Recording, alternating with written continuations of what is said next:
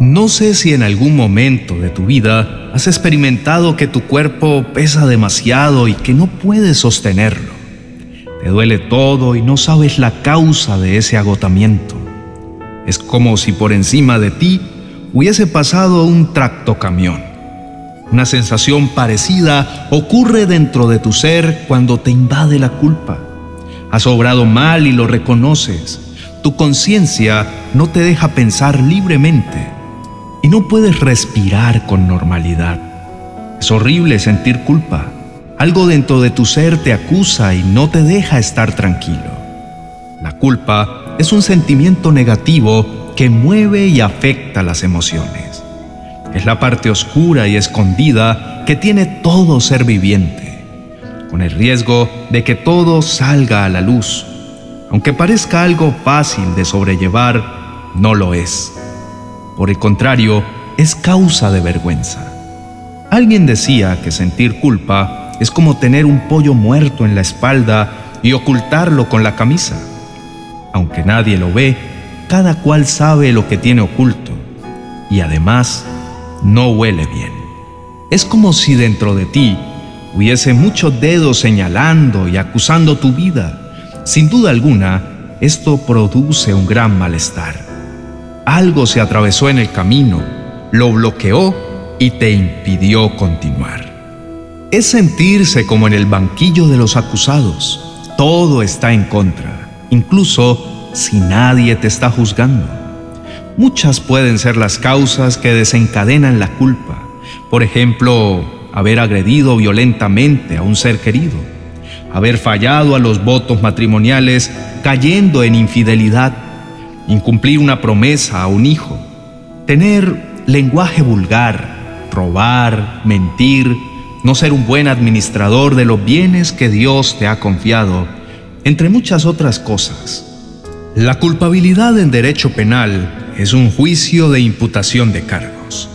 Para el acusado es una verdadera tortura, no solo por sus emociones internas, sino por tener que pasar por la vergüenza pública presentarse ante un juez en un duro juicio y sentarse en el banquillo de los acusados, esperando ser condenado, no es algo fácil de asumir. La culpabilidad, según la Biblia, es el resultado de haber quebrantado una norma, una ley o un mandamiento, sea de índole moral o ético. Para que haya culpa es porque antes hubo pecado para resolver la culpa, primero que todo es ponerse en paz con Dios y luego con las personas afectadas. Todos los seres humanos somos culpables a causa del pecado que mora dentro de nosotros.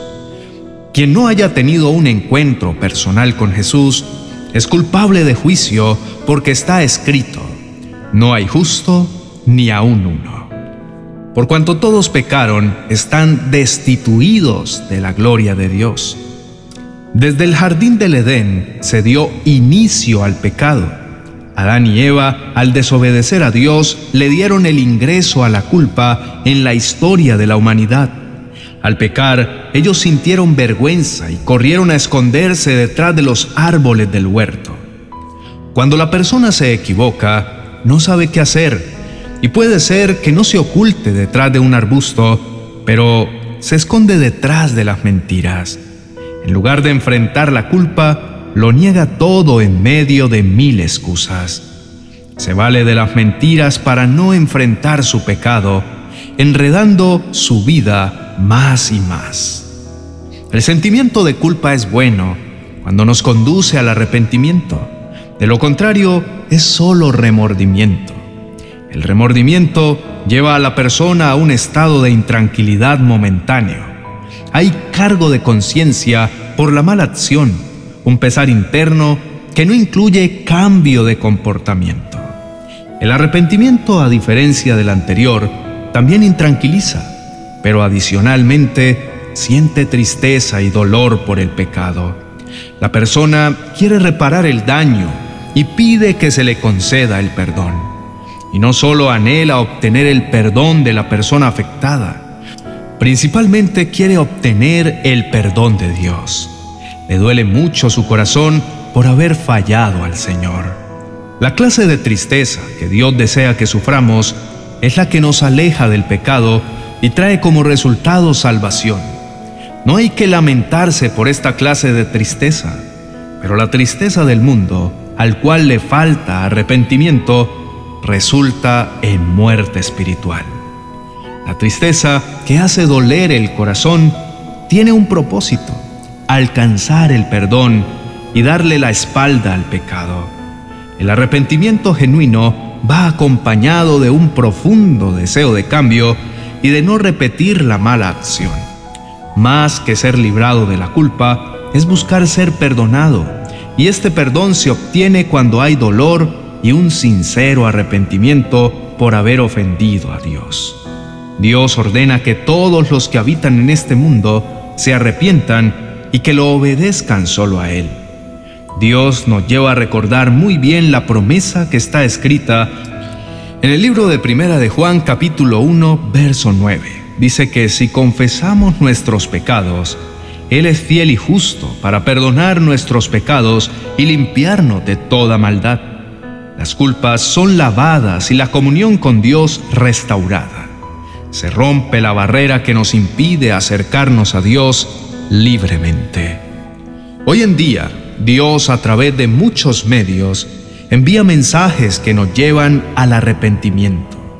Y como dice la palabra del Señor, el que tenga oídos para oír, oiga. Esa fue la misión de Juan el Bautista. Ese era su principal objetivo. Todo el tiempo les decía a los israelitas, arrepentíos porque el reino de los cielos se ha acercado. El profeta necesitaba preparar el camino del Señor. Buscaba que todo ser viviente se volviera a Dios y que sus sendas fueran rectas, que todo hombre demostrara con su conducta que había dejado de pecar. Después, Jesús también dijo a todos, vuélvanse a Dios porque su reino se va a establecer aquí. Vivamos para agradar al Señor. Si cada día nos levantamos con ese propósito, lo lograremos. Sé que no todos lo hacemos bien, pero Dios ve nuestra intención y si nuestra principal motivación es Él, alegraremos su corazón. Preparemos nuestro corazón para hablar con Dios. Él siempre espera por nosotros. Su corazón está lleno de todo el perdón que necesitemos y está dispuesto a otorgarlo si se lo pedimos. Oremos. Padre amado, antes que nada, quiero pedirte perdón por todo lo que tengo acumulado en mi corazón y que no he podido conversar contigo. Todo lo sabes. ¿Qué te podría ocultar? Perdóname, Señor. Quiero alejarme del pecado para no arrastrar con la culpa Gracias por enseñarme a hacer una lectura de la vida distinta a lo que ven mis ojos. Tú quieres que viva libre, sin nada que me acuse. Gracias Señor por ayudarme a reflexionar en lo que es verdaderamente puro, santo y honorable. El pecado no habita en tu casa. Permíteme caminar en santidad todos los días, honrando y reverenciando tu santo nombre. Ayúdame, Señor, a ser sincero cada vez que me dirijo ante ti. Quiero ir en pos de tu bondad y de tu justicia. Me acerco con mi corazón humilde a buscar tu perdón y lo haré cada vez que lo necesite. Dios mío, no quiero darle oportunidad al enemigo para que me atormente, ni para que traiga acusación a mi vida. Tú me has hecho conocer la verdad y esa verdad me ayuda a vivir libre. Padre Santo, no quiero esconder mi pecado. Sé que nunca estoy solo, ni siquiera cuando peco. Tú me das la opción de confesarlo para que mis culpas sean lavadas y mi pecado limpiado. Mi buen Señor, no quiero perderme la bendición de gozar de tu comunión. Nada vale la pena. No quiero exponerme a perderla. Tu bendita presencia es lo que más anhelo y lo que más valoro. En el nombre de Jesús, amén y amén. Apreciado hermano, cada día te puedes acercar en busca de perdón. No es saludable para tu alma acumular pecado dentro de tu corazón. Recuerda que Dios es fiel y justo para perdonarte y para limpiarte de toda maldad. Acude a Él sin dudarlo. En el lugar secreto es donde hallarás el perdón que tu alma necesita. Cada vez que haces este ejercicio espiritual, tu alma se renueva y la comunión con Dios se restaura. No cargues con la culpa. Suelta delante de Dios todo ese peso que no te deja estar en paz. Dios no quiere que vivas agobiado. Él quiere verte libre porque tener culpa es como estar en una celda rodeado de fuertes barrotes. Libérate, ven ante el Dios perdonador que quiere sacar tu vida de la cautividad. Te recomiendo que escuches el vídeo titulado Si has cometido pecado, debes ver esto, con el que tendrás herramientas para librarte de la culpa y del pecado. Sabrás cómo quitarle el terreno que ha ganado el enemigo para callar y ocultar tus culpas. No dejes que nada te aleje de tu buen Señor.